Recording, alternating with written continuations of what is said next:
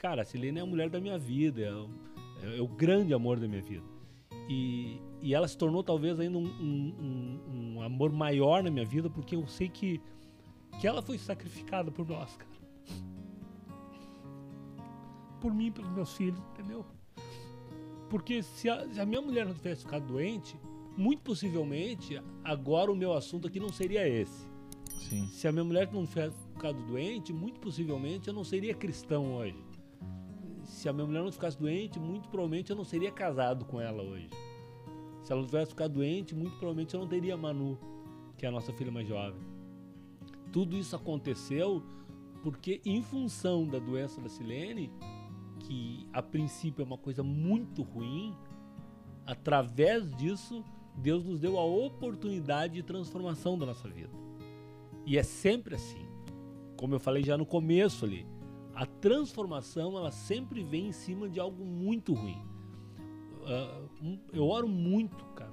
Eu oro muito e falo muito assim com as pessoas mais chegadas, com os amigos ou com as pessoas que vêm me procurar.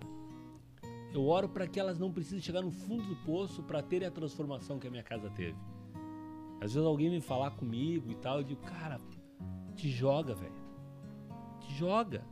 Não espera chegar no fundo do poço para dar a mão para Deus. Quando estiver no fundo do poço, ele vai te dar a mão. Mas, cara, vai ser muito mais difícil de subir. Agora não, agora tu tá na beira do poço.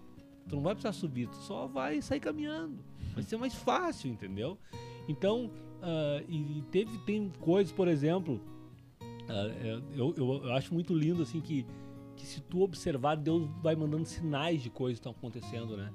E quando a Manu nasceu, uh, né, a Manu nasceu, foi crescendo e tal, e um dia a gente está sentado à mesa, e como de hábito, antes das refeições, orar e tal, a gente estava orando, quando a gente terminou de orar, e que a gente falou, né, em nome de Jesus, amém, surgiu uma vozinha no canto da mesa assim, ó, amém. Foi a primeira palavra que a Manu aprendeu, foi amém. Primeira vez que ela falou foi amém. E naquela hora que ela falou isso, Deus falou assim para mim, sou eu. Entendeu por quê? Se, não tivesse, se ele não tivesse entrado na nossa vida, a Manu não estaria ali. Então era, era o sinal de que ela era um presente assim, para coroar aquilo tudo que estava acontecendo.